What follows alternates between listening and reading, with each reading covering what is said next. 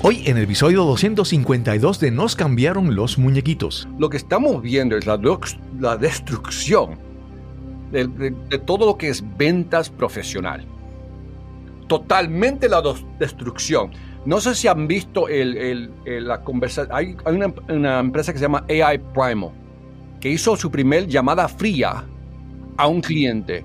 El cliente bajó el, el estudio, el brochure, lo que sea, la máquina, por decirlo así, lo llamó inmediatamente, la máquina, y empezó a hacerle preguntas. Cristóbal, me di cuenta que descargaste este brochure. Te puedo hacer varias preguntas.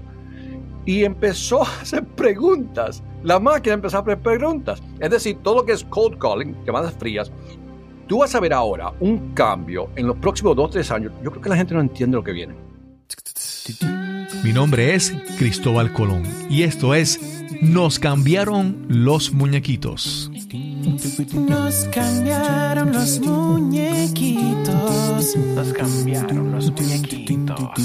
Nos cambiaron los muñequitos. Nos cambiaron los muñequitos. Nos cambiaron los muñequitos.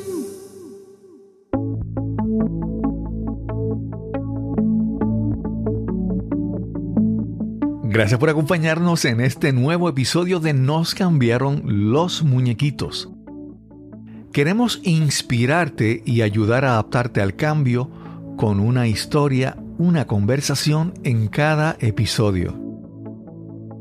Normalmente escojo algún pensamiento, alguna cita sobre el tema de cada episodio para incluirlo en esta introducción. Pero para el tema de hoy se me hace difícil escoger alguno. Y es que hay muchas opiniones diferentes, algunas muy positivas, otras muy pesimistas. Hoy, entre otros temas, hablaremos de inteligencia artificial en el campo de las ventas. Pero la cita que más refleja mi opinión en este momento es una que dijo Neil Jacobstein, experto de la Singularity University en California. Él dice, no es la inteligencia artificial lo que me preocupa, es la estupidez humana. y aunque hablamos de IA, también tocamos otros temas porque nuestro invitado de hoy tiene una trayectoria muy interesante y una personalidad súper agradable. Te presento a nuestro invitado de hoy. Víctor Antonio, entrenador de ventas y autor, y buena gente. Víctor Antonio es un conferencista muy exitoso, autor y experto en ventas, motivación y liderazgo. Este es el episodio número 252 y conversamos con Víctor Antonio González.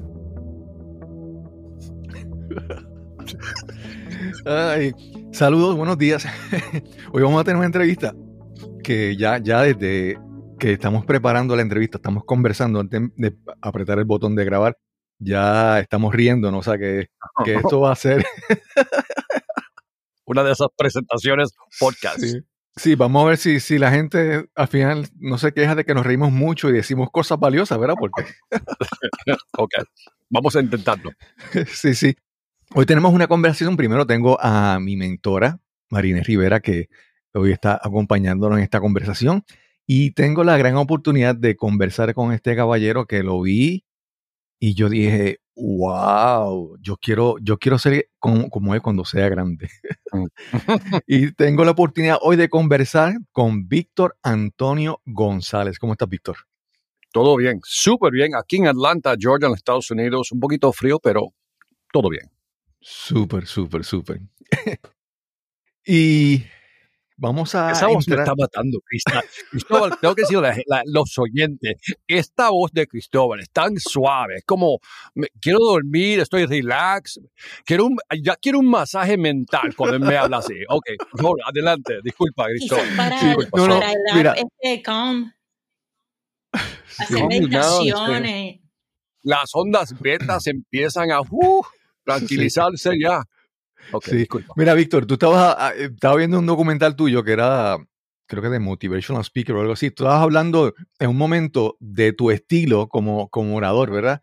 Y entonces tú dices que, ¿verdad? Que, que tú eres, que para algunas personas tú no vas a, vas no, porque tú dices, este, este, es muy chistoso, es muy jovial, tú sabes. Mm, mm. Y eso es bien importante. Es como, en, yo pienso que public speaking para mí, ¿verdad? Descubrir quién tú eres es como un trabajo de, autoconocimiento, ¿verdad? Entonces tú has, a través de tu trayectoria, descubierto quién tú eres, ¿verdad? Mm. ¿Cuál es tu personalidad?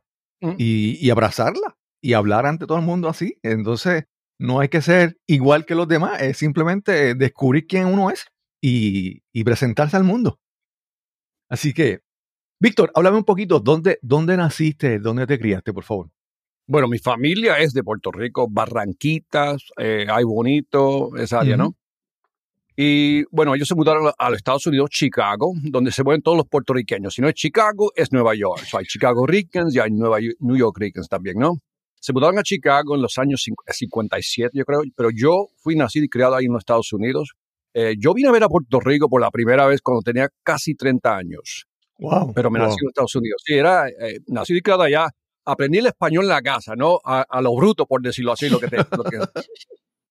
porque no leía, no, no, aprendí cómo leer y todo era la música, tú sabes, español, mami, papi, obviamente, pero mami y papi, yo creo que papi llegó al tercer grado, mami al quinto grado, porque en, ese, esos tiempos uno tenía que trabajar en la finca, ¿no? Claro. Sí, sí, sí. Y me recuerdo que mucha gente cuando hablo inglés me dicen, pero tú no tienes acento.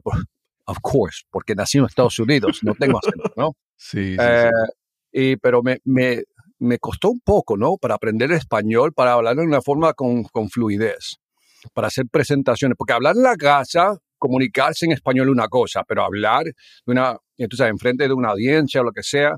Pero después aprendiste español formalmente. O sea, ¿lo estudiaste? Sí, no, lo, lo, aprendí porque, ok, I'll tell you the story, porque es interesante la historia, ¿no? me puse a trabajar, bueno, mi esposa un día, estoy casado ya 35 años, ¿no? Muy feliz. Y mi esposa en esos tiempos tuvieron el primer hijo, ¿no? El varón. Y mi esposa me dijo, me gustaría quedarme en casa. Hay, una manera, Víctor, me dijo a mí, me preguntó, de tú hacer más dinero. la grande pregunta de una mujer. Sin presión, sin presión. sin presión. Can you make more money? ¿No? Y yo dije, bueno, si me, si me meto en ventas, yo sé que puedo ganar más dinero. Y bueno, llegó la oportunidad de meterme en ventas y regresé a la casa y dije, mira, puedo entrar a ventas, pero el problema es, ¿cómo se dice? Buena noticia. Hay una posición en ventas donde puedo ganar más dinero. Mala noticia, bad news. Tengo que viajar más del 50% del tiempo, le dije. Y ella me dice, ¿y qué? Era como, ¿y qué? ¿Cómo que, ¿y qué? No me importó, vete, lárgate, ¿no? Y en ese momento tenía que aprender a, ¿cómo se dice?, dar presentaciones ahora, porque me iba a meter en ventas para Latinoamérica. Y me recuerdo que había una señora, Iliana Mayer, que era de Nicaragua y, su inglés era horrible como mi español, ¿no? So hicimos un trato. Tú me ayudas con el inglés, yo te ayudo con el inglés, tú me ayudas con el español. Y ahí es donde empecé. Y me recuerdo, te lo juro, this is a true story. Me dijo, Víctor, vete a la biblioteca, bookstore, ¿no? Librería. Y búscate un libro en español. Ahora, en ese tiempo estuvimos viviendo al norte en Minnesota, donde hace súper frío, ¿no?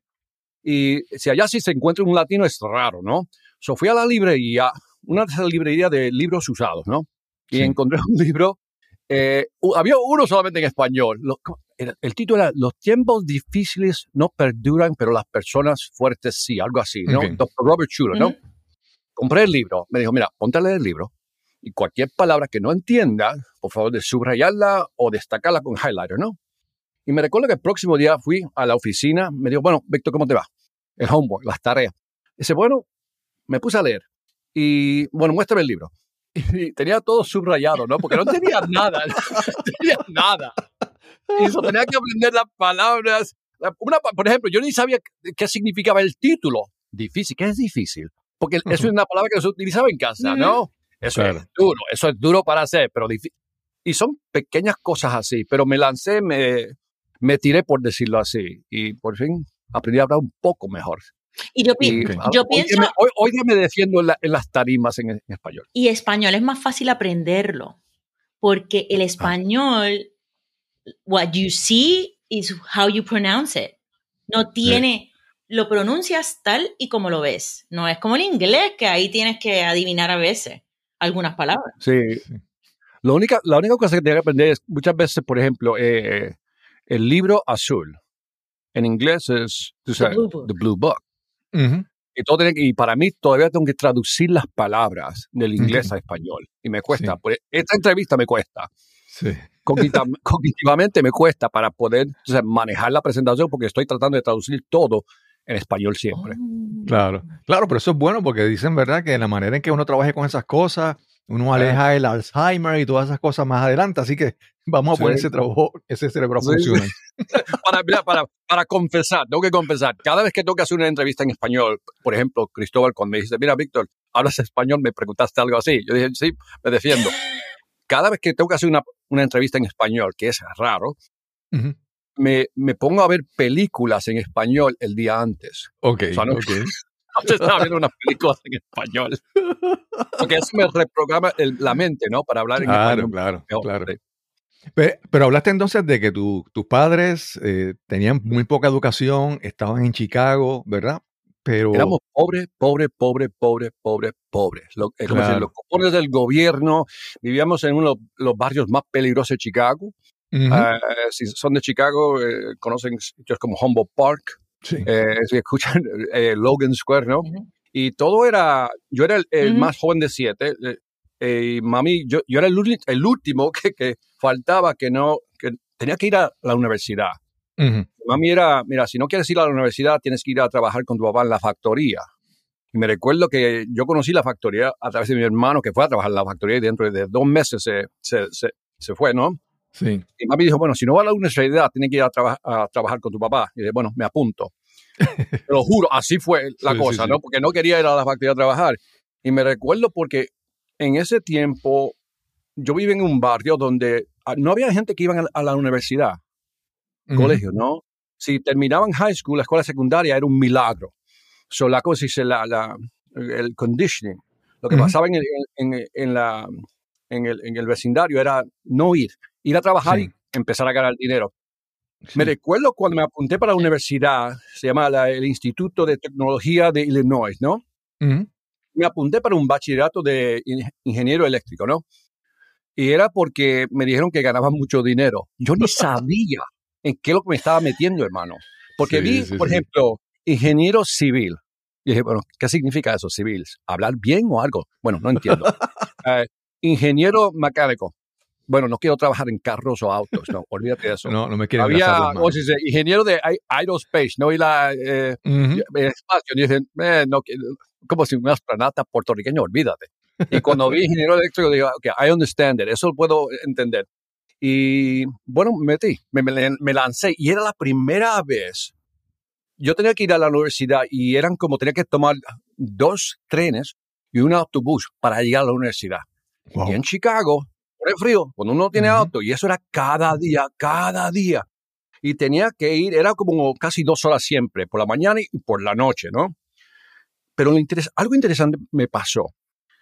Y esto fue algo gradual. Cuando llegué ahí, yo era uno de los, no sé, ¿cómo se dice? Unos pocos puertorriqueños o hispanos que estaban en la universidad, en el campus, ¿no? Y ahora tenía que integrarme, por decirlo así, con los blancos, ¿no? o Sí. gente de otros países. Salí de lo, lo que, donde estaba cómodo y ahora estaba en lo incómodo. Y ahí es cuando empecé a ver que, por ejemplo, eh, diferentes formas de pensar del éxito. Y ahí Sí. es cuando empezó todo. Para mí, ahí fue donde cambió todo para mí. Claro, claro. Sí, tú, tú en un momento, tú mencionas eh, la historia de, de Carlito, ¿verdad? Entonces, Ah, sí. ¿cómo tú, ¿verdad? El entorno, te, si, tú, Mm. si tú te quedas ahí y no te das cuenta, el entorno te va a llevar, es como una corriente y te va a llevar y hubieras terminado Claro. también en una factoría trabajando, hubieras terminado Mm. como otra persona, eh, como delincuente, ¿verdad? Pero Sí, sí. exponerte a ese otro lugar te permitió una perspectiva diferente, diferente del mundo. Claro. Así es. Sí. Así es. No, no, era, era interesante porque hasta la forma de, de mi hablar cambió. Sí. Me recuerdo que un día el primo mío me dijo, eh, lo, te lo digo en inglés, he goes, you sound white. ¿Cómo que white? ¿Cómo, cómo que sueno blanco? Me dice así, porque, eh, ¿cómo se dice? Eh, Ok, en mi entorno hablan de una forma, no, what's up, dog, I got you, ¿no? Y allá era bien eh, educado, ¿no? Y él me dijo, pues te suena blanco, te convertiste a un blanco, un gringo, ¿no? Yo, y Sí. me, me recuerdo en ese momento, internamente dije, gracias, porque quería cambiar esa forma de hablar, sí, porque sí, sí, sí. la gente te juzga, ¿no? Cómo uno habla, uno comunica con otras personas, Sí. te juzgan. Y eso fue un cambio para mí. Sí. Slowly but surely, como dice, gradualmente en- el cambio empezó. Pero también la forma de pensar pe- cambió y vi las oportunidades de otra forma. En otras palabras, yo vi, por ejemplo, vine a conocer blanquitos, gringos, blanquitos, que eran pobres. Y esto Sí. es, ¿cómo se dice? es un chiste que digo, pero es verdad. Cuando vivía en el, en el, en el, en el- en- donde vivía, eran blancos, eran negros y hispanos solamente, ¿no? Sí. salí de esa burbuja y ahora estaba en otra. Y, em- y ahí es cuando primero, ¿cómo se dice? Me di cuenta que hay gente que son blancos, gringos, que son pobres. Y dije, wow, Sí. no lo sabía. Porque eso es algo que no veíamos, ¿no? Y ahí fue cuando empezó a cambiar todo para mí. Empecé a, ¿cómo se dice? Cuestionar todo lo que aprendí, la programación que me dieron, empecé a, ¿cómo se dice? Cuestionar todo. Sí. Y empecé, una de las cosas que hice para cambiar mi mentalidad era también leer mucho. Yo cuando Ok. vivía en casa no leía mucho. Cuando empecé a ir a la universidad leía lo que me daban para leer, pero también empezaba a leer otras cosas Ok. para poder entender un poco mejor.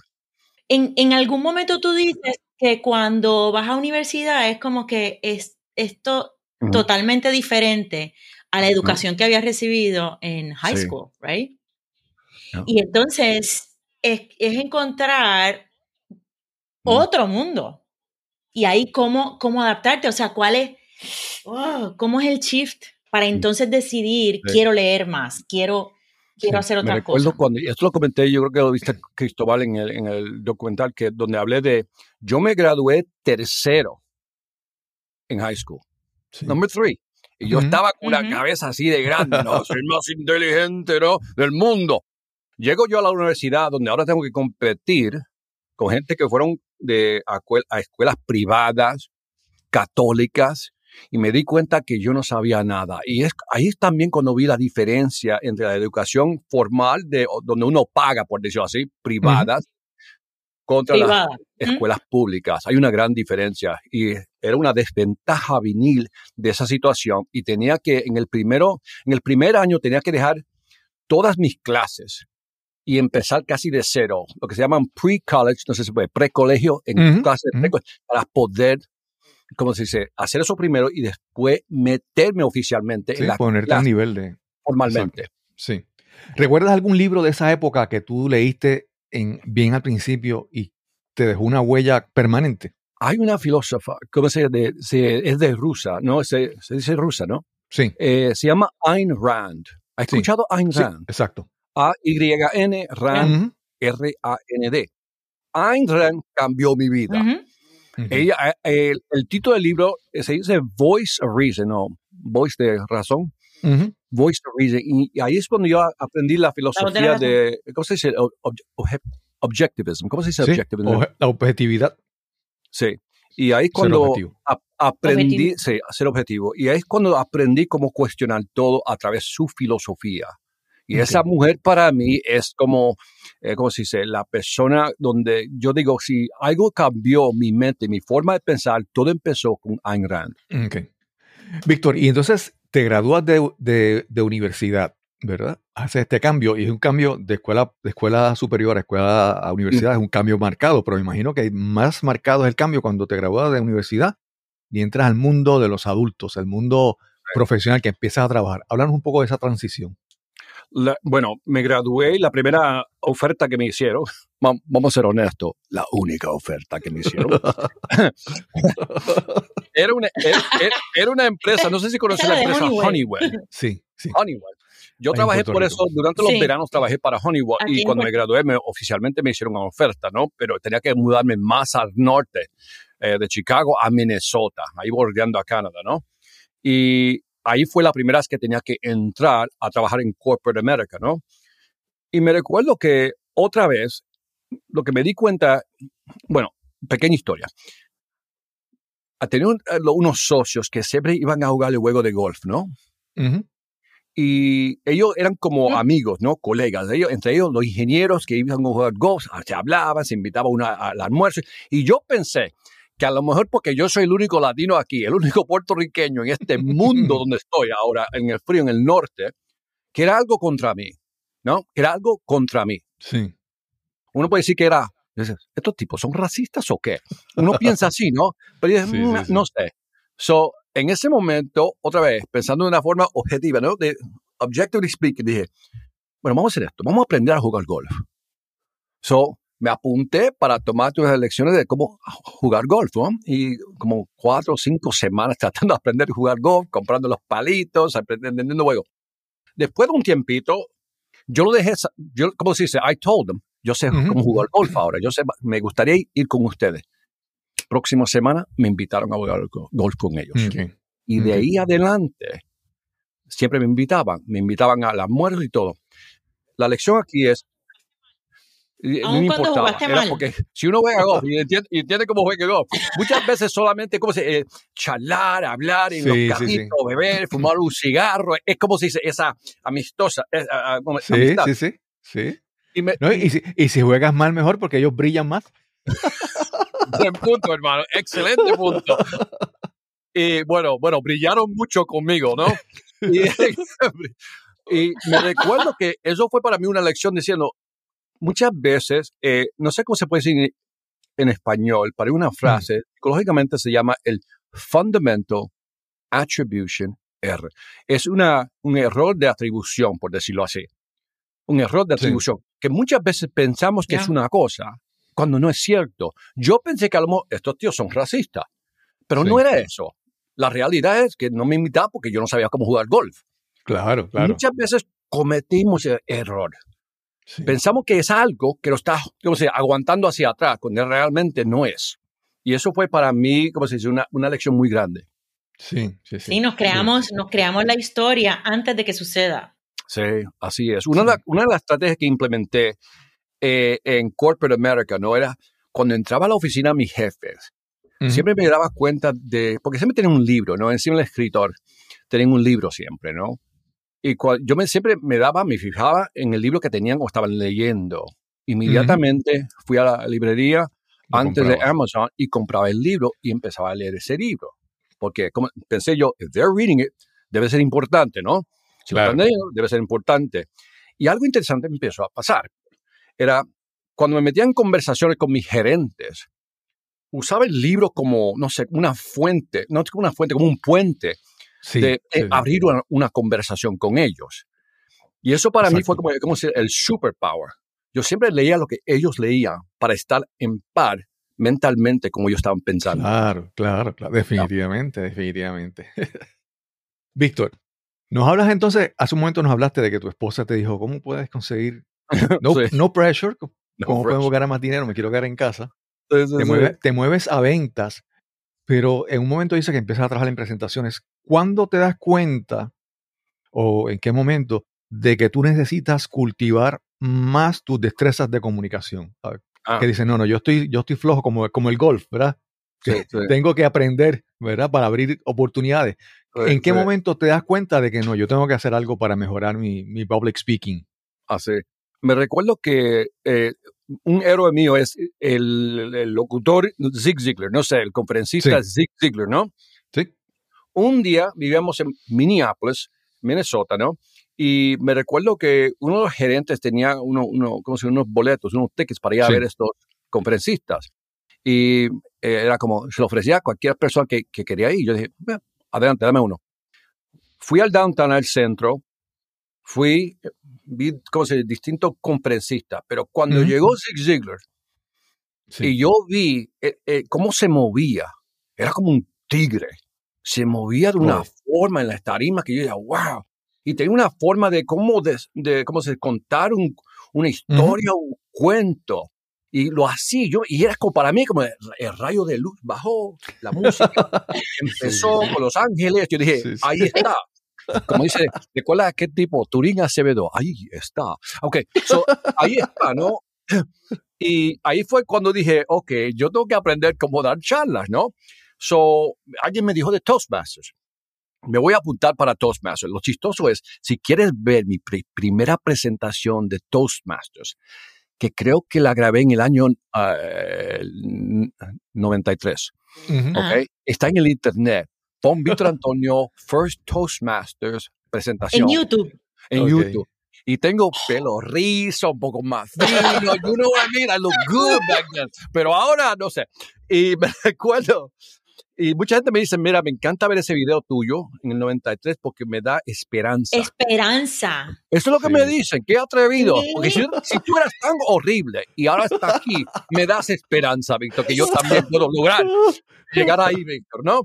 Y me Claro. yo tenía que hacer, mira, cuando era ingeniero y me convertí a ventas, tenía que hacer muchas presentaciones de ¿Mm? productos, servicios, lo que ofrecíamos. Ahí es cuando empecé a notar que era un poco débil, ¿no? En ciertas Sí. cosas, ¿no? Tenía que aprender cómo hablar, cómo presentación, cómo estructurar una presentación para máximo impacto, ¿no?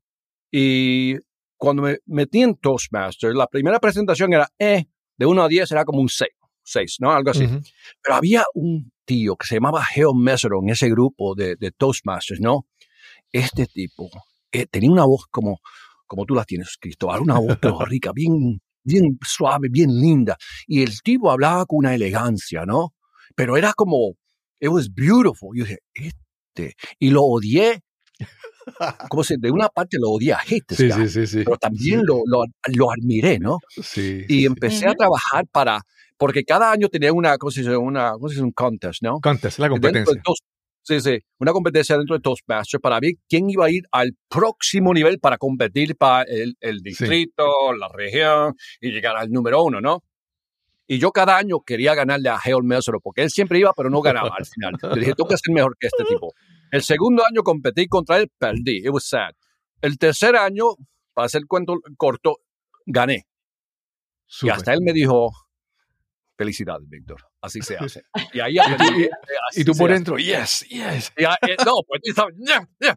es como uno porque, porque y, y ahí es cuando empezó todo. Empecé a dar charlas eh, y hacer presentaciones. Eh, mi carrera fue de, de, de, ¿cómo se dice? Un account manager, ejecutivo de, cuentas, a gerente de ventas y después logré eventualmente ser vicepresidente de Latinoamérica para una empresa de casi Wow. 3 mil millones. Sí. Y me mudé a Argentina y ahí es donde manejé todo Latinoamérica. Y crecimos ese, esa región de 14 millones anuales, 14.5 para ser exacto, a 98 millones de dólares anual en dos años y medio. Wow, wow. Y man, y, y ahora lo puedo decir, en ese momento, I was making money. y para un, y cuando, y cuando sí, ahora, ahora estaba, ahora, ahora estaba facturando, si me entiendes. Sí. Y para sí, mí sí. el orgullo no fue solamente, era por la primera vez. Uno, se- uno puede mirar hacia atrás y mirar de dónde vine a dónde llegué. Claro. y era como, claro. wow. Y de, so, y de ahí, para, para, para terminar este cuento de Zig Ziglar, Ujú. después fui, y, sí, y, y fui a ser presidente de ventas y marketing, una empresa de 400 millones de dólares, ¿no?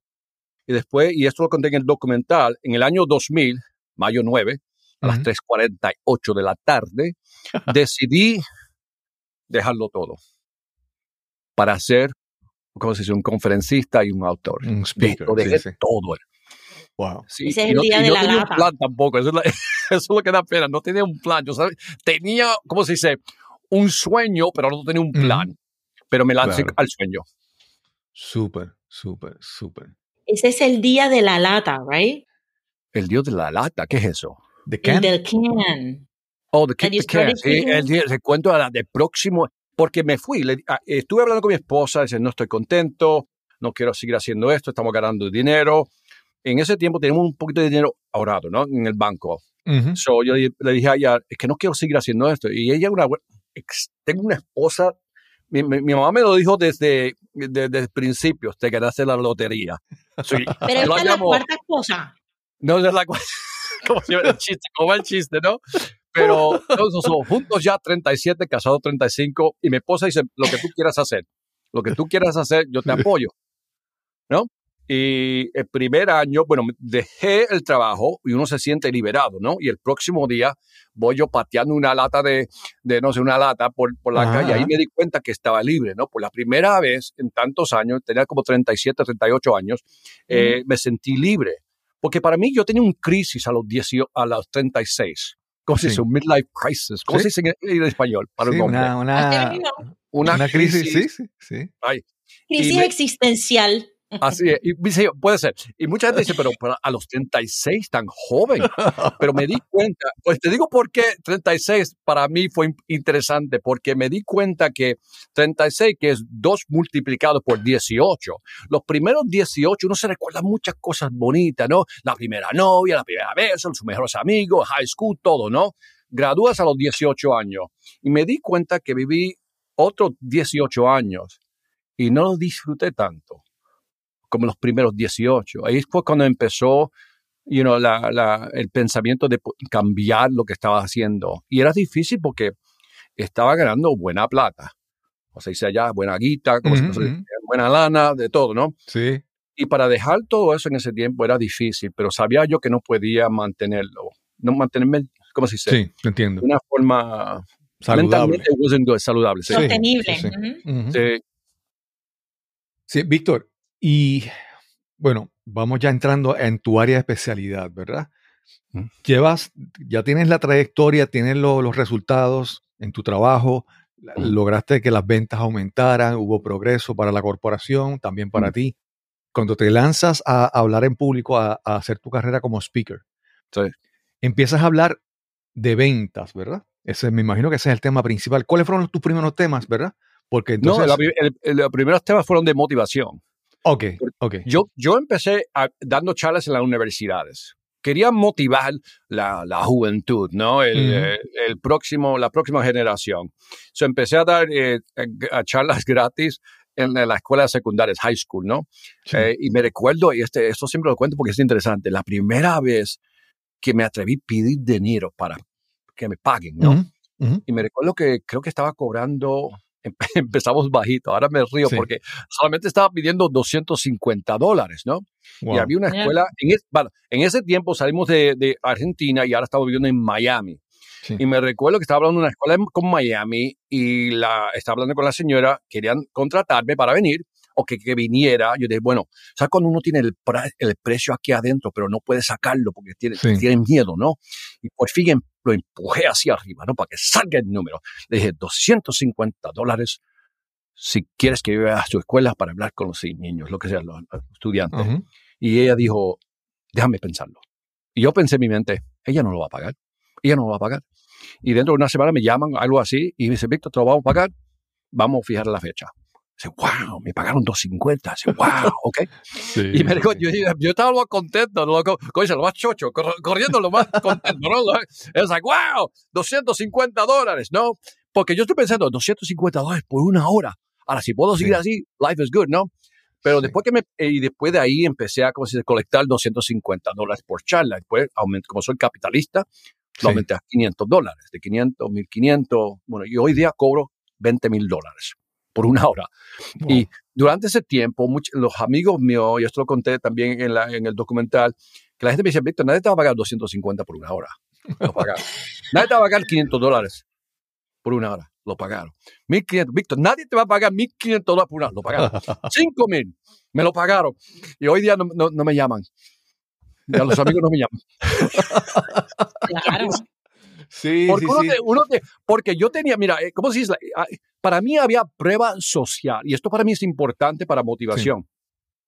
Si yo veo a alguien que está ganando 10 mil, 15 mil, 20 mil por una charla, en mi mente estoy pensando, es posible. Prueba social. Yo solamente tengo que, ¿cómo se dice?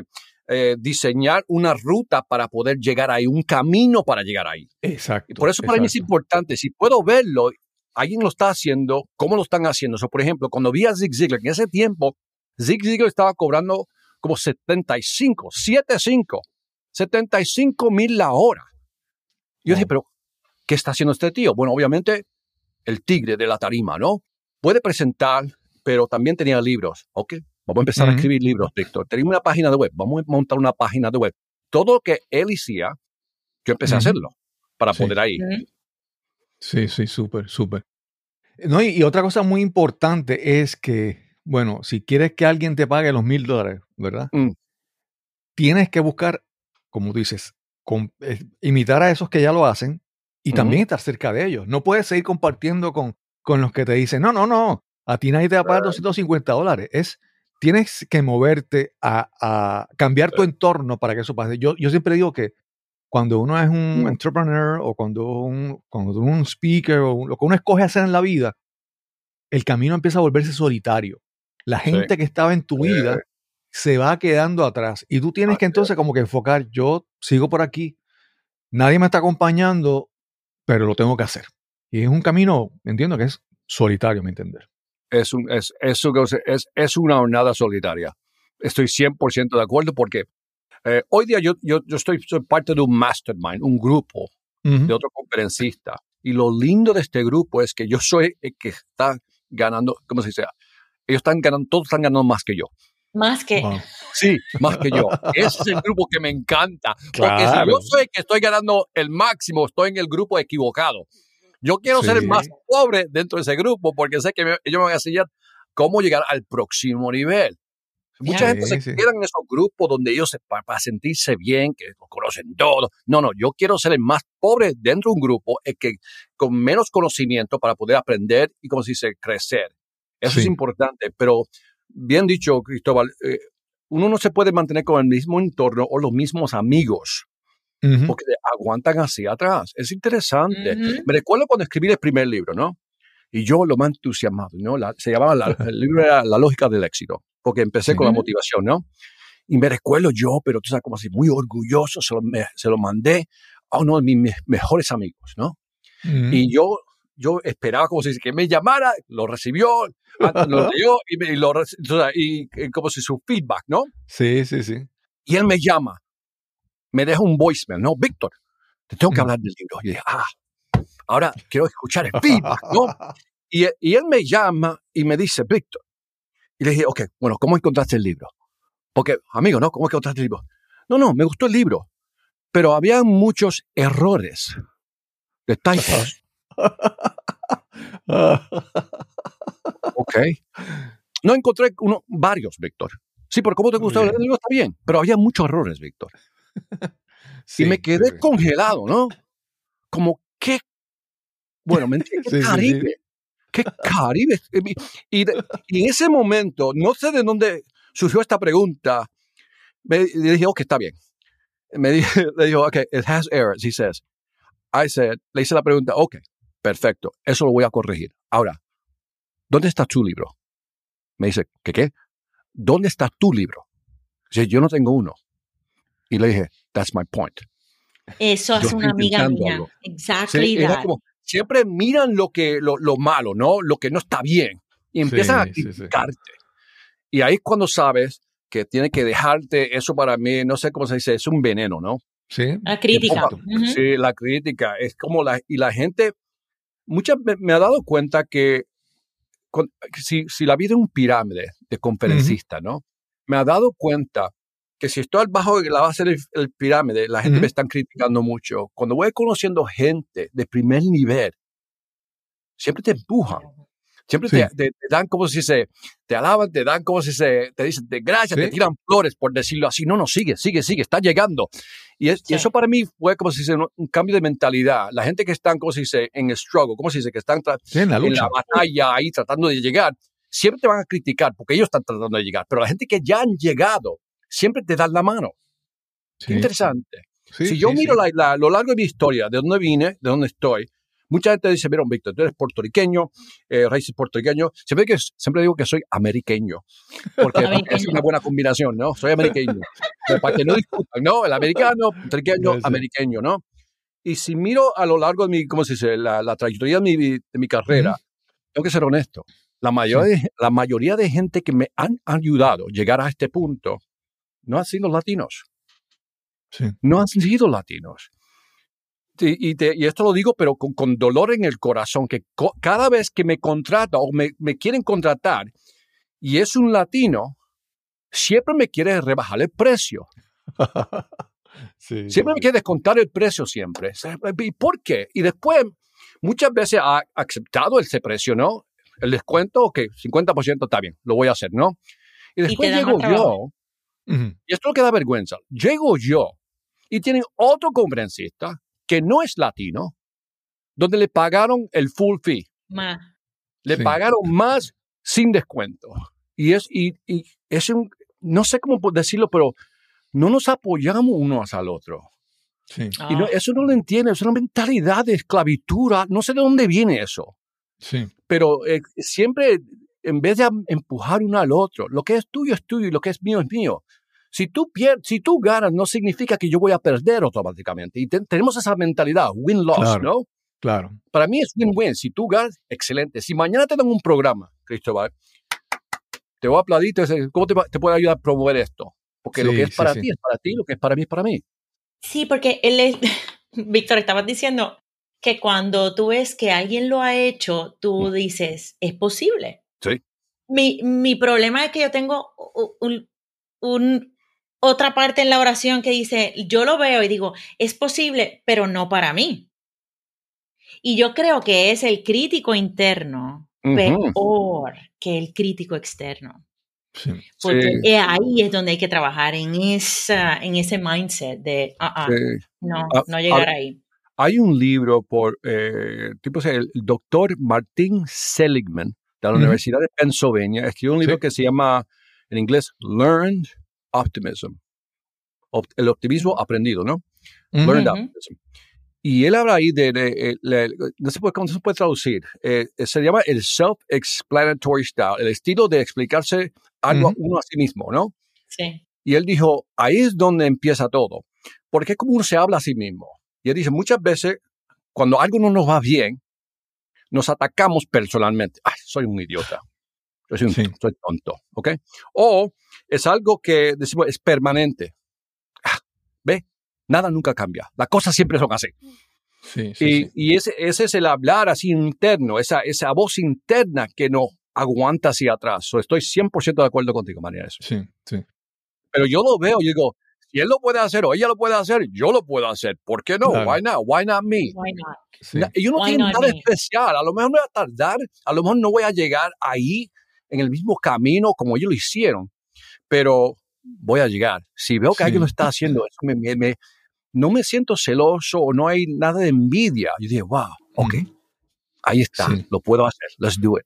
Sí. Hay algo muy importante y lo he visto mucho en la Mm. parte de yo, yo estoy constantemente buscando conocer personas. Ah. Si veo algo interesante, los invito a mi podcast. Mm. Y siempre me he encontrado personas más cercanas a mí, a mi círculo, ¿verdad? Que Mm. veo que están haciendo algo chévere, pero están como en una escala todavía empezando. Y yo Mm. les pregunto y siempre ponen, no, yo no puedo, no, no, estoy muy ocupado, tengo unos proyectos y se ponen como que se engrandecen en lo que dicen, en sus excusas, ¿verdad?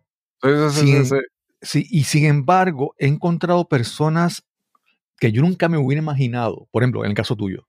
Ah. Yo te vi, eh, creo que fue en el podcast de Jane Atkinson, creo fue. No Sí, sé sí, si sí. fue. Ahí te escuché. Ahí te escuché.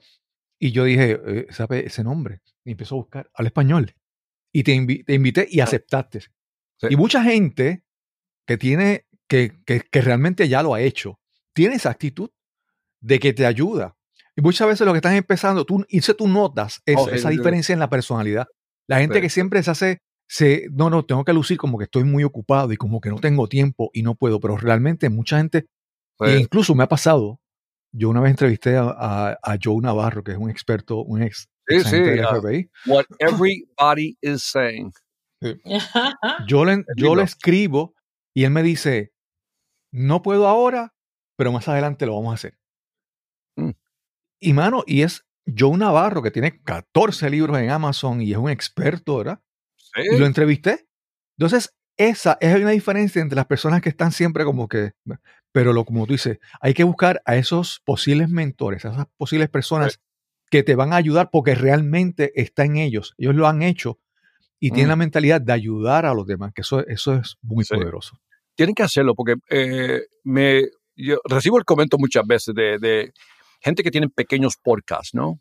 Eh, Víctor, lo que me encantó de ti es que tú nunca me preguntaste cuántos suscriptores o downloads tengo, descargas de, de, de podcast. No te voy a preguntar. Puede tener 5 o 10. Ha hecho podcast para gente en África, que tiene, el tipo tiene como, no sé, 20 subscribers. Porque Sí. yo soy una persona de marketing. Claro, claro. Porque uno nunca sabe dónde va a salir ese podcast, quién lo va a ver, quién lo va a escuchar y tener esa mentalidad. Pero co- conozco gente que, que, que ni están ahí, allá arriba, y Ujú. tienen, no sé, una administradora, administrador tiene que hablar con él, por favor, no puedes hablar conmigo. Tengo amigos, amigos que no me dan su número directo porque tengo que llamar su, su secretaria, secretario, lo que sea. Yo dije, no me, no lo puedo creer. No me jodas, no lo voy a decir. No me importa, Sí, no me sí, jodas. sí, no lo llamo, lo saco. Lo saco de. Yo tengo, yo, yo soy.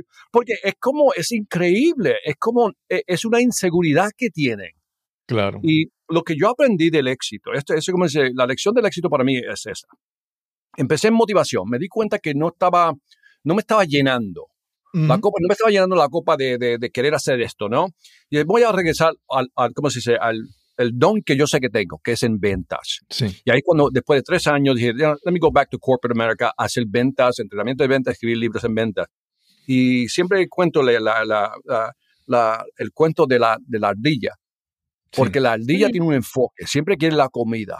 Y no importa qué, como se dice, obstáculo le ponga, esa ardilla siempre se va a comer la comida, porque tiene Sí, ese sí. enfoque. So, yo decidí, yo había, yo había leído el libro por eh, eh, doc- el doctor Robert Cialdini, escribió un libro Sí. que se llama Sí. Influencia, Sí. Influence, ¿no? Estaba yo en el aeropuerto de Utah. Compré el libro así, al, eh, como- al garete, y Sí, sí. empecé a leer el libro, ¿no? Y ahí cuando me... Y esa fue la primera introducción a, por decir algo, neurociencia. Sí. Y ahí es cuando me... ¿Cómo se dice? La bombilla, ¿no? Ujú. se, se prendió y dijo, ah, ¿por qué no hablo de neurociencia y combinarlo con sales, sales influence? Y esa combinación, y ahí es cuando dije, ok, yo hasta escribí un contrato, así mismo, te- los tengo todavía en el escritorio, de ahora adelante vamos a hablar de ventas e influencia solamente. No vamos a hablar de ta, ta, ta, ta, ta, liderazgo, no, teamwork, no, ta, ta, no, no, no, no. Voy a hablar de esto, ventas e influencia, that's it, no más, no menos. Y tengo ese contrato todavía que hice con mi, con mi, con mí mismo.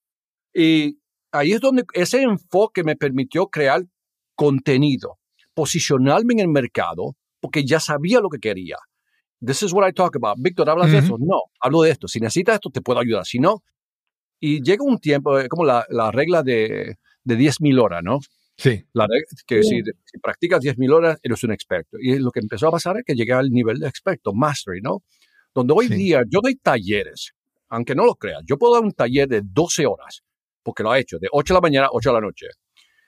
Sin slides, sin presentaciones, solamente un pizarrón, un flip chart y puedo dar 12 horas y mantener su atención por 12 horas. Porque ha llegado a ese nivel porque lo ha practicado, lo ha, lo ha vivido y lo ha hecho. Sí, sí. Víctor, algo que, que, que está, eh, todo el mundo, todo, todo el mundo ahora lo habla, ¿verdad?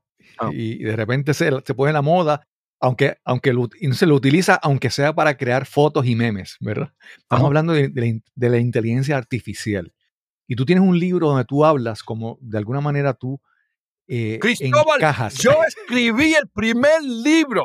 sí, sí, sí. Inteligencia artificial y cómo estaba transformando el mundo, el campo de ventas. Lo escribí en el 2017, lo publiqué en el dos- 2018 y nadie lo leyó. Y ahora todos están como, oh sí, inteligencia artificial. Y eso me, me enoja, hermano. Eso me enoja, hermano. Me enoja.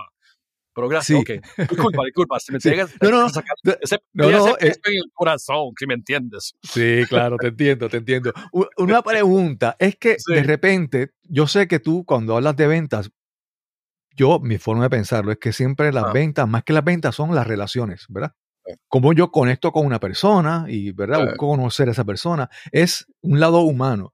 Y sin embargo, inteligencia artificial, ¿cómo tú reconcilias ambas cosas de algo personal y buscar cercanía a una persona con tecnología?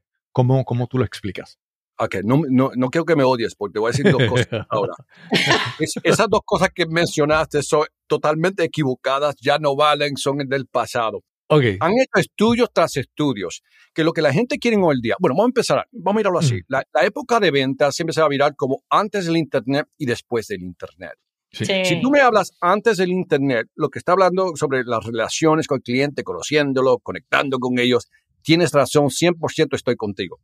¿Qué, qué ha pasado? Tenemos el Internet ahora. Dependiendo cuál estudio eh, creas, el, el, ¿cómo se dice? consumidor hoy día Está casi 70, 80 y casi 90% en el proceso de ya hacer una compra. Sí. El consumidor hoy día eh, tiene más información y está muy bien informado, ¿no? Ellos no quieren una relación, ellos quieren una transacción. Por ejemplo, si tú decides comprar un libro, un, un libro, un carro, ¿no? Y tú lo que vas a hacer es mirar la- qué tipo de carro, empezar con dos o tres opciones de marcas, ¿no? Después decir, hey, creo que voy a ir con Toyota, lo que sea, ¿no? Y de- Ujú. dentro de Toyota hay distintas, ¿cómo se dice? Marcas, ¿no? Sí. eh, otras categorías. Y vas a empezar a buscar más información, quiero un SUV, quiero un, un sedán, lo que sea. Y Vas definiendo un híbrido, no híbrido, lo que sea. Cuando tú llegas al dealer para comprar el auto, una pregunta, ¿quieres una relación con el vendedor? No. Que- mira, yo quiero esto, ha hecho el research, la busca en internet, sé lo que quiero, sé cuánto cuesta, sé que quiero el precio que quiero pagar, dámelo a este precio. ¿Sí o no? Esa es la mentalidad de lo que está, de lo que está pasando hoy. Ahora, lo interesante es que lo que, lo que está buscando hoy el consumidor es que aunque ya ha llegado, vamos a decir, 90%, 95% en el proceso de hacer una compra, ¿no? Sí. No tiene la confianza para tomar esa decisión final. Ok. Y lo que ellos quieren, el consumidor quiere, es que tú le des esa confianza. Por favor, de aclararme esto, confirmar esto. Ellos quiero, ellos, yo quiero hablar con un vendedor que me dice, bueno, Víctor, sé que quieres ese carro, pero no sé si ha mirado esta marquita aquí. Esta es la diferencia, basado en lo que me ha dicho. Tú dices, Sí. ta, ta, ta, quiero esto. Aquí, esto es lo que tú quieres. Y, esto- y la razón es, son, ta, ta, ta, ta, ta, ta. Y dije, ah, tienes razón. Estoy hablando con un experto ahora. Si alguien viene a hacer poner un, un techo en la casa, ¿no? El roof, ¿no? Yo quiero Sí. hablar con una persona que me diga, no, no, you don't want to do that. Tú quieres hacer esto, Víctor. Y esta es la razón por qué. Ahora, lo interesante es que después que haga la compra, after you buy, después que compres, yo ahora quiero una relación. Claro. Porque si necesito ayuda, mantenimiento, lo que sea, I want that relationship. Ok, so ahora, ahora vamos a mirar la parte de inteligencia artificial, lo que está pasando. Lo que estamos viendo es la, la destrucción Sí. de, de- de todo lo que es ventas profesional. Totalmente la destrucción. No sé si han visto el, el- el- la conversación. Hay, hay una, una empresa que se llama AI Primo, que hizo su primer llamada fría a un cliente. El cliente bajó el, el estudio, el brochure, lo que sea. La máquina, por decirlo así, lo llamó inmediatamente. La máquina. Y empezó a hacerle preguntas. Cristóbal, me di cuenta que descargaste este brochure. Te puedo hacer varias preguntas. Y empezó a hacer preguntas. La máquina empezó a hacer preguntas. Es decir, todo lo que es cold calling, llamadas frías, Sí. Sí, Tú sí. vas a ver ahora un cambio en los próximos dos, tres años. Yo creo que la gente no entiende lo que viene. La No. gente no, entiende lo que viene. Y, es, y, y- y muchos trabajos van a, ser- van a desaparecerse, no van a desplazarse, van a desaparecer. Sí. El, el, el rol hoy día también ta- del vendedor, si es una venta transacción, ¿cómo se dice? Transaccional, ¿no? Transactional Sí. esos vendedores, vendedoras se van a ir. We're going to get rid of them. No necesitamos ya. Ok. Nos mantenemos con uno o dos. Pero vamos a mirar, mirar las ventas B, B2B, B2B, negocio a Mm. negocio, ¿no? Las ventas más complicadas. Y lo que está pasando es lo mismo. Muchas de esas profesiones, de esos, de esos vendedores también no van a tener trabajo en el futuro, porque hoy día el cliente es más- un poco más inteligente.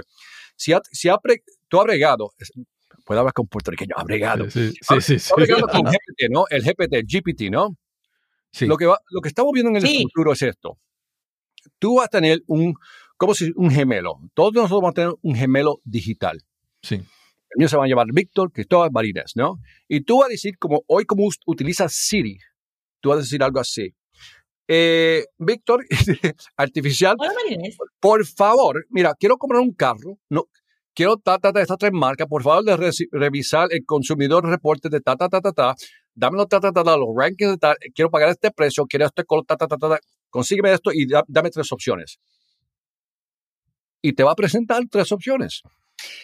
Pero, perdóname, a base de lo que estás diciendo, una de las cosas que, que más trabajo le da a los vendedores es los cold calls. Y tienen que adiestrarse para hacer eso. Pero con inteligencia artificial, tú haces el cold call y ya. No tienes que adiestrar a nadie. Punto. No. Se acabó. Si tú miras un, ex- si tú miras un, un centro de llamada, call center, ¿no? ¿Qué son? Hay 100 personas en cubículos haciendo llamadas. Eso se va a desaparecer. Exacto. Gone. Porque, ¿qué es lo que pasa? Yo para contratar a una persona, tengo que, que buscar a la persona, pagarle, a lo mejor ponerlo, ¿cómo se? Adiestrarlo. Ayudarlo, lo que, adiestrarlo. No tengo que hacer eso. Es- todo es un código ahora. Son códigos, programación, ¿no? Si quiero, si quiero contratar otro empleado, solamente tengo que duplicar, copy, copiar el código. Sí. No tengo que contratar más gente. Ahora, mira, vamos a suponer que, que mañana esta empresa saca un nuevo producto, un producto complicado. ¿Qué es lo que tengo que hacer? No tengo que entrenar mi fuerza de ventas. No, solamente tengo que poner esa información en el código, hacer el update y la máquina ya está updated. That's it. Sí, sí, sí. Tan fácil. O sea, cuando Sí. tú llamas al, a, a seguro y tú las, y hablas con una persona, ok, quiero cambiar esto en mi seguro, no sé si puedo hacer esto. La máquina va a poder ahora hacerlo automáticamente. Todo va Sí. a cambiar, todo va a Sí, cambiar. sí, sí. Sí, Víctor, y hay, hay, hay muchos, y esto a veces pasa, yo me- esto- hace varios días contesté una llamada y a- alguien te habla y tú te das cuenta instantáneamente que es un libreto. Hola, Ujú. soy fulano de tal, estoy llamando, no. estamos haciendo un estudio, es un libreto.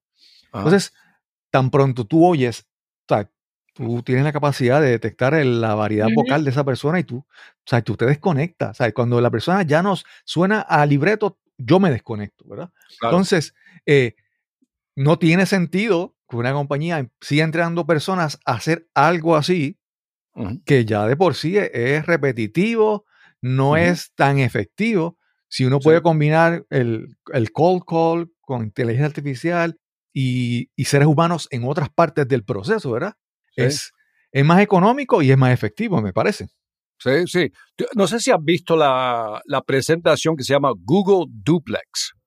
No, Google. Duplex. No, tiene que ver, la, la- Sí. tiene que ver, esta, es una demostración donde la, la máquina llama a- para hacer, ¿cómo se dice? Un- ¿cómo se dice? Para cortarse el cabello, hair appointment. Sí. Y la máquina llama, hace la, ¿cómo se dice? Habla con la persona, Hace la, ¿cómo se dice? La- fija la, la, la, la cita. y la hora, ¿no? En la cita. Y también el, el programa te lo ponen en el, en el calendario, en el manager, en el calendar. Sí, sí, sí. Automático- automático, y te avisa, ok, confirmado. Solamente tiene que decir, Víctor, quiero cortar el pelo a tal hora, tal, tal, este día, búscame una cita. Lo hace. Después demuestran otra donde la persona llama a un, un restaurante, pero es un restaurante, yo creo que japonés. Y la persona en el otro lado, su inglés no es lo mejor, ¿no? Y la máquina todavía puede comunicar Sí. y Wow. hacer la cita. No, es impresionante. Y eso, y es, y ese, ese, esa demostración salió en el 2018. Hoy día se ha, me- ha mejorado, obviamente. Sí. Hay una con Tesla también. Alguien baja información de Tesla, el auto, Ujú. recibe la llamada fría y hay una conversación completa. Si lo buscas en el internet, en YouTube los encuentras. Es impresionante. Sí.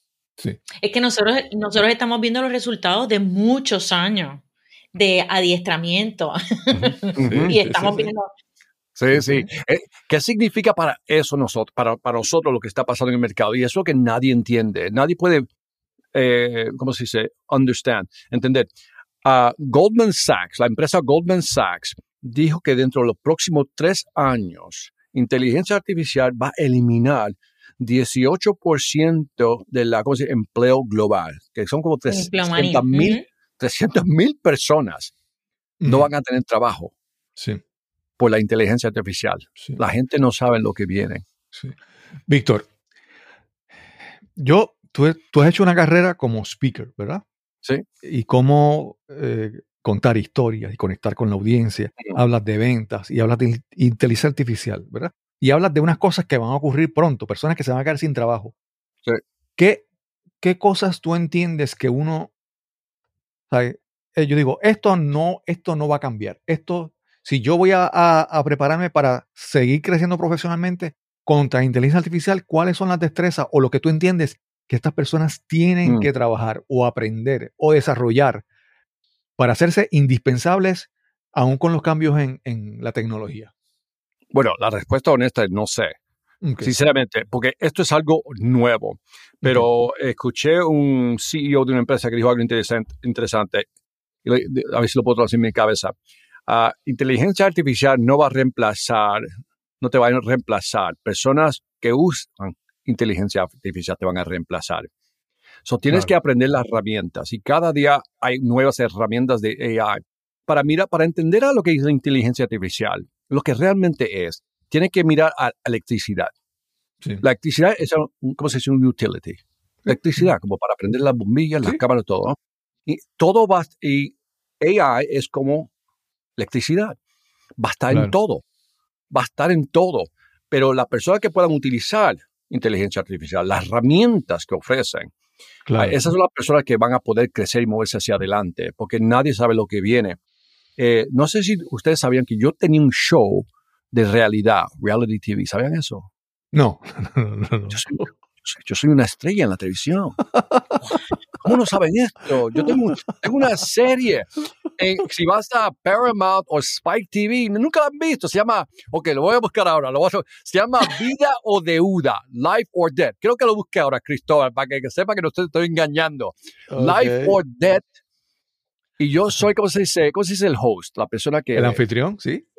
Sí, El el anfitrión. Yes, I love that word. Eh, so, yo soy, yo soy, yo soy el host. Y yo lo que, y la razón por la cual que estoy mencionando este show, porque este show es un show donde es una temporada season. Mira, mira qué guapo el Big Boss ahí, el show ahí. Marina se está mostrando el, sí, te digo. Ahí estoy. Yo lo que hago es, eh, en este show, en esta serie, yo ayudo gente que están, como se dice, en una situación económica débil. ¿Ok? Y yo lo que hago, Sí. el, el formato del show es, es lo siguiente. Yo llego ahí, el primer día, bueno, estoy ahí cinco días. El primer día estoy tratando de entender qué es lo que ha pasado, qué es lo que está pasando y qué es lo que ha pasado. Y después, dentro de los próximos cuatro días, como cambiar su mindset, ¿no? Forma de pensar. Y después, al- al- antes de irme, el quinto día, le doy un, ¿cómo se dice? un blueprint, un mapa, cómo salir de Un todo plan de esto, ¿no? acción. un plan de acción, gracias. Y después regreso en 90 días para ver si han ejecutado ese plan de acción. Y el show es súper, primero, interesante, entretenido, pero eh, mucha ed- educación de cómo manejar su dinero. Y menciono esto porque esto es como si, lo hago porque la gente hoy día están, eh, yo sé que están sufriendo. Y este show te puede ayudar. Este show no es de venta, es de cómo manejar su dinero y cómo salirse uno de deuda de una forma gradual, porque eso no es de un día al otro, ¿no? Pero ese show me encanta porque, porque ahí me preguntó, Víctor, ¿pero qué tiene que ver eso con ventas? ¿Qué tiene que ver eso con ventas? Le dije, todo. Yo tengo que venderle a esta gente una nueva forma de pensar y también Sí. venderle la idea que es posible de salirse de, de deuda y llegar a un nivel de cero deuda. Sí. Y es un show excelente. Lo menciono porque, no para, porque yo no gano nada, no me dan una comisión por el show si lo, si lo, Claro, lo claro. compras. Pero la educación y lo que estoy viendo hoy día, si uno combina lo que está pasando con inteligencia artificial, lo que está pasando con la, la- la inflación que estamos viendo hoy día, hermano, lo que viene no es lindo. Lo que viene no es lindo y creo que la, quiero que la gente se prepare. Tiene, si, si necesita destrezas nuevas para manejar este nuevo ambiente de inteligencia artificial, por favor, empiecen ahora. Y también a la Sí. misma vez, si tienen que manejar sus finanzas mejores, ahora es el momento de hacerlo. Claro, claro, claro. Sí, él es, es, mencionaste, fue bien interesante lo que mencionaste ahorita, la cita del, del CEO que decía que no es, no es la inteligencia que te va a, a reemplazar, ¿verdad? La inteligencia artificial son personas utilizando inteligencia artificial. Es Así es. aprender a usar la herramienta, porque el que usa la herramienta, por ejemplo, es, yo, yo digo, ¿verdad? Tú, Ya, tú contratas un, un handyman para tu casa, ¿verdad? Y él, tú quieres que él llegue con todas las herramientas, ¿verdad? Mientras Así más es. herramientas, más confiado tú te sientes. Pero Así es. también él es el que decide, no, no, no, aquí para usar esto necesitas esta llave o esta herramienta. Entonces, es tener las herramientas, pero, ¿verdad? Pa- Prepararte para poder utilizarlas, porque a fin de cuentas, ¿verdad? La parte hasta ahora, ¿verdad? La parte creativa y la parte de, planificar el ser humano lo hace un poco mejor. No sabemos por cuánto, ¿verdad? Pero, pero sí. Sí, sí. Lo que, lo, que, lo que me gustaría, si, si, si había un mensaje que le puedo dejar a, a los oyentes, a la gente escuchando esto, ¿no? Es que nosotros estamos programados malos, en el sentido que cuando vamos a la escuela es para graduarnos y conseguir un trabajo Para otros. Para Sí. otros. sí. Y muchas veces la gente no entiende que uno puede ser un entrepreneur, un Sí. empresario, empezar lo suyo. Esa es la mejor carrera. Vivir de una forma donde tú puedes controlar su tiempo, tu dinero, tus esfuerzos son como si se recompensados. Sí, sí. Y la gente no piensa en así. Siempre, "Oh, vamos a ver si puedo conseguir un trabajo. No, olvídate de conseguir un trabajo, coño, como dice. Eh, ¿Cómo montar mi propio negocio? ¿Cómo puedo hacerlo? Y si están pensando, es que yo nunca lo he hecho, nunca. Bueno, bienvenido, porque yo tampoco lo hice y tenía que tirarme hacia a lo, a lo oscuro para ver, A lo loco. A lo loco para entender. Y la- el primer año, lo, lo escuchaste en el documental, el primer año, mira, yo estaba ganando mi salario fijo en ese tiempo, 2001, eran 250 mil dólares al año. Y no estoy hablando, eso sin las comisiones y las acciones de la bolsa, ¿no? Sí. estaba ganando plata y me lancé y el primer año hice 17 mil dólares, 17000. Pero qué caída, qué caída Sí, de gracia sí. fue esa. Sí, sí. Pero, pero dentro de mí hay ser, no, no, yo sé que es posible, pruebas Este sociales. es el camino. Ese es el Sí. camino y sé que ellos lo están haciendo. Y cuando uno quema los botes o quema el puente, lo que no sé cuál analogía sí, porque sí. quiero Sí, usar, sí. Cualquiera. uno se, cuando eh, uno tiene que empezar una carrera de empresario sin plan B. Déjame repetirlo, sin plan B. Cuando no tienes plan B, el plan A tiene que funcionar.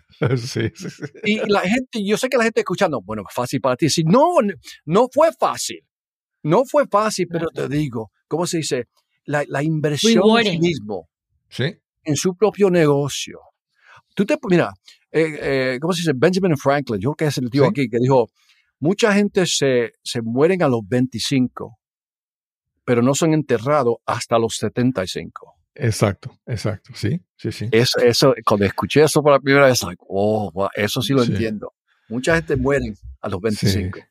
Eh, Pero hay gente que puede pensar que el que te escuche dice, no, él, él se lanzó a esa edad. Mm, Sí, sí, no, pero no es que ocurrió algo así repentino. Es que tú, aún en tu trabajo corporativo, tú fuiste cultivando unas cosas que te prepararon para ese momento lanzarte. Por ejemplo, leer libros, eh, trabajar contigo, eh, trabajar con tus finanzas, tener un, fondo. Es, hay cosas que tú puedes hacer aún cuando no sabes qué hacer.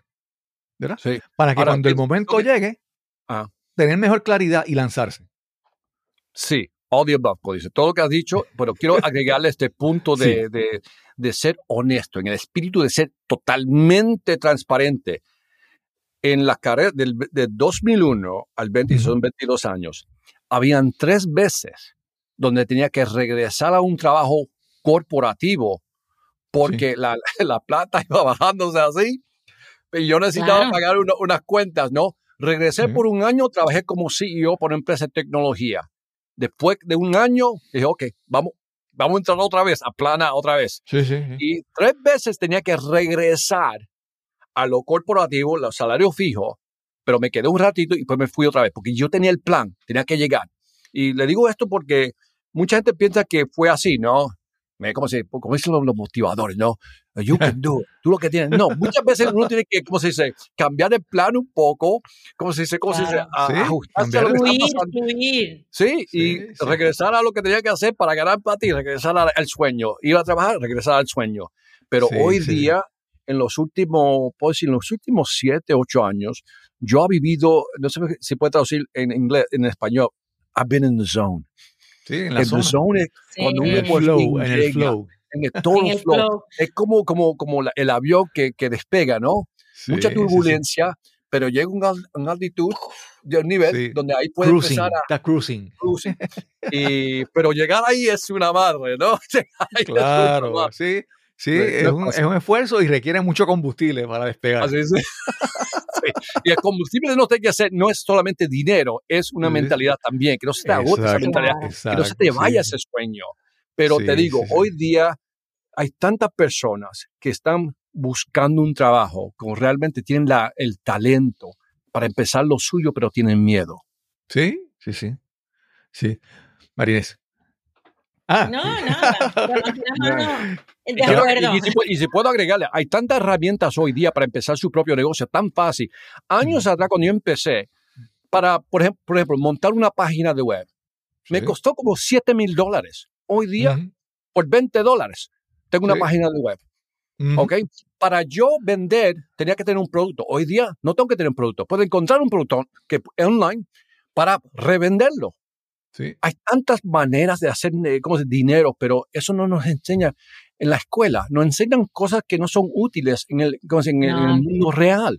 Sí, sí, Y, sí. y si, si la información no te la dan en la escuela, ahí es donde uno, como bien dice Cristóbal, tiene que aprender a leer libros más y más hasta que encuentre la fórmula, Sí, la estrategia, el mapa, lo que sea, el blueprint para llegar. sí. Y qué pena, porque si la escuela nos enseña a ser inútiles, podría enseñarnos a ser útiles. Eso, eh, eso debe estar como escribir, Escrito, sí. cartel. Eh. I sí, sí, that. sí. Me encanta esa frase. Eso tiene sentido. If you can show us how to be useless, I can show us how to be useful.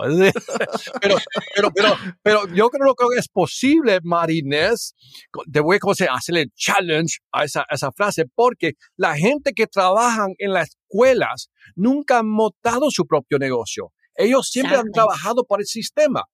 So, la Claro. gente que no saben cómo montar algo no te puede enseñar cómo montar algo. No. Claro, y claro. ese es el problema, que te- ellos te enseñan, eh, vienen de la, de, de la época indus- industrial, industrial, ¿no? Que es para trabajar en la factoría. Todavía tienen esa Sí, sí. mentalidad. Sí, Nosotros sí, tenemos sí. que aprender de otros em- empresarios. Y esta cosa, este orgullo de tener un bachillerato, una maestría, no vale un pito si no puedes ganar dinero. Sí, sí. Eso sí. es papel de toile para mí en la pared que tienes. Si no sabes que yo, yo conozco gente que tienen eh, de bachillerato, maestría, PhD, doctorados, Para y nada. no tienen dinero. Sí, sí. Y No eso, eso, eso es como, como un permiso para que tú arranques a hacer las cosas. Pero tienes que arrancar a hacer las cosas. Si no lo haces, pues.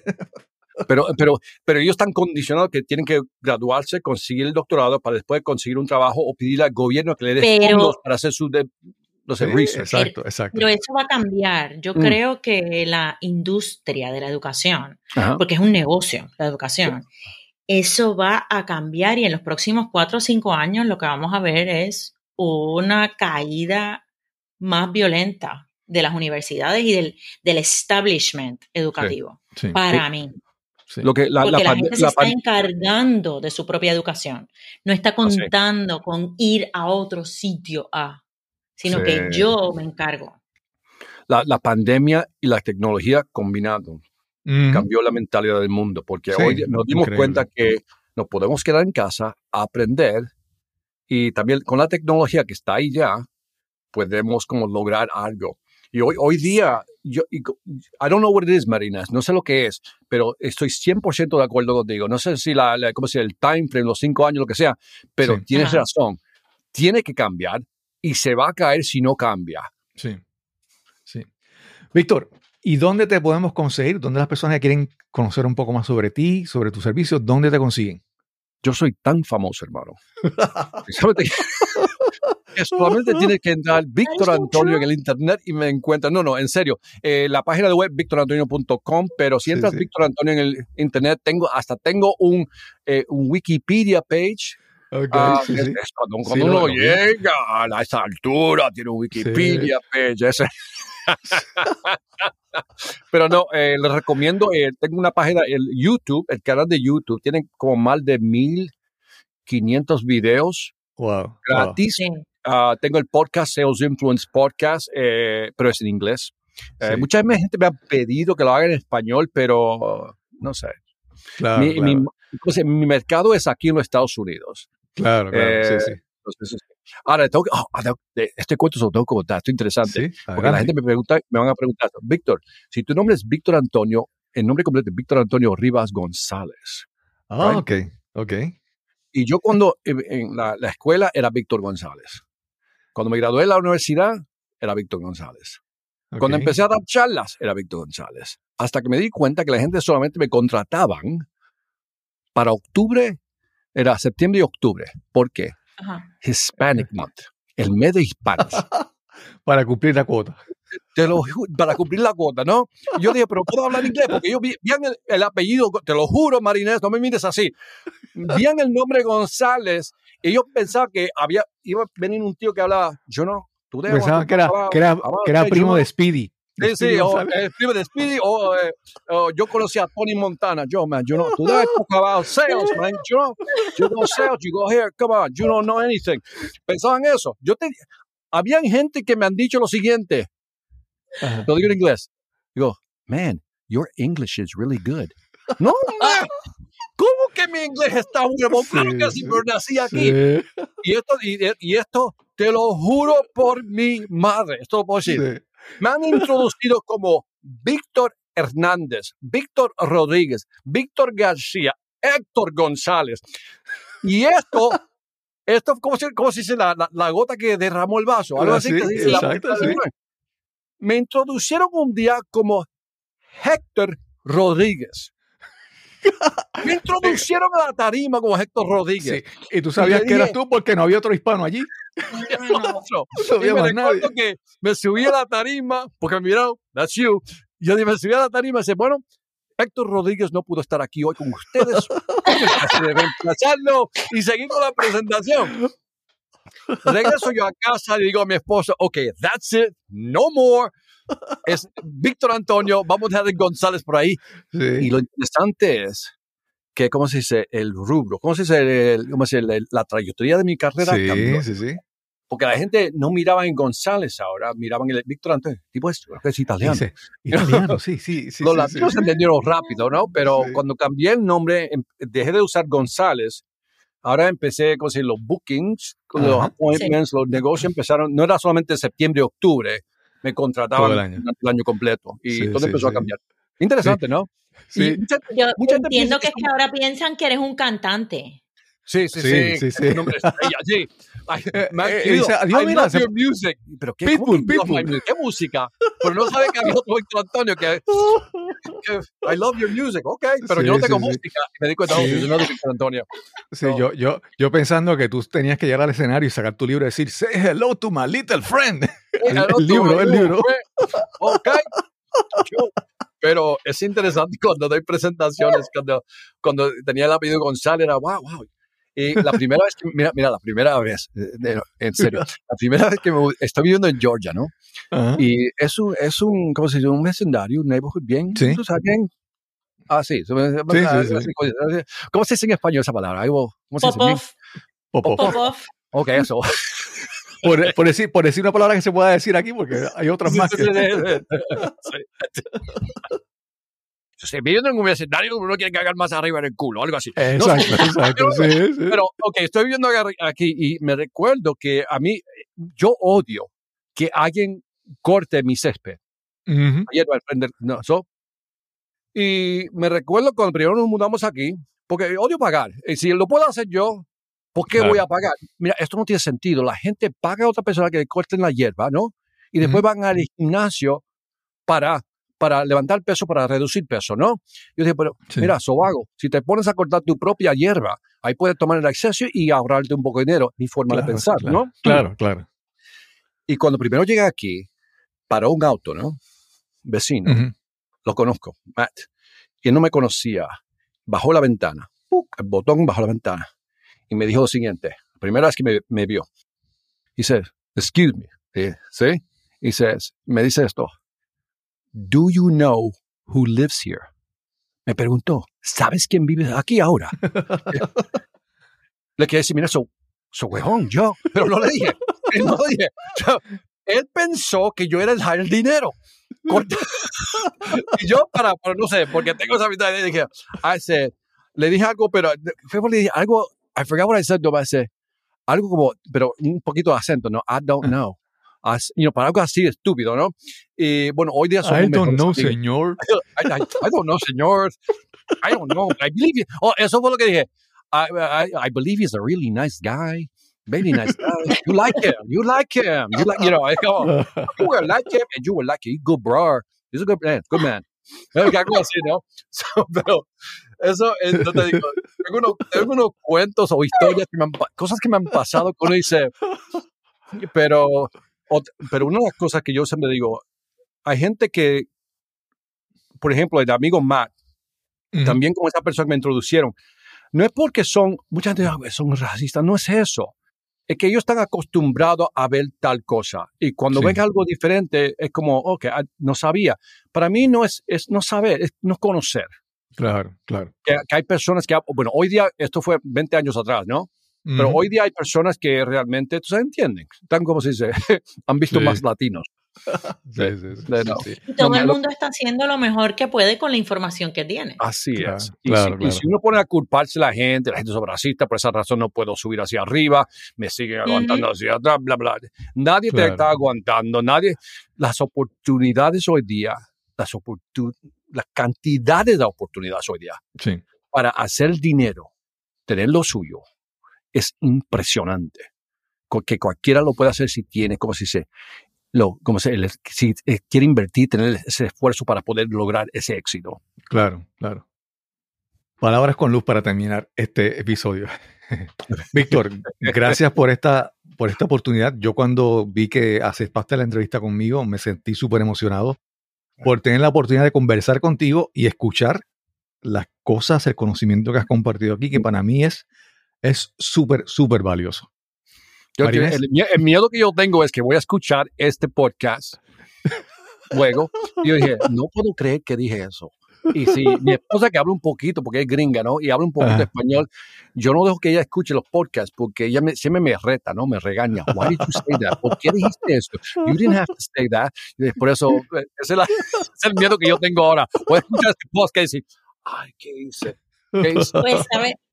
Mira, yo soy de las que edito a gente y Ajá. siempre estoy pendiente de decir las cosas lo mejor que las pueda decir. Sí, sí. Pero gracias, porque independientemente de que pienses eso, el mensaje es tan importante Mm. que no importa. Tú mismo lo Esa es la dijiste. realidad. Es la- es- y lo dijiste tan bien que, ¿sabes qué? y mira, Gracias. No, de nada. Y, y ahora no te contesté la pregunta, pero si puedo cerrar con esto.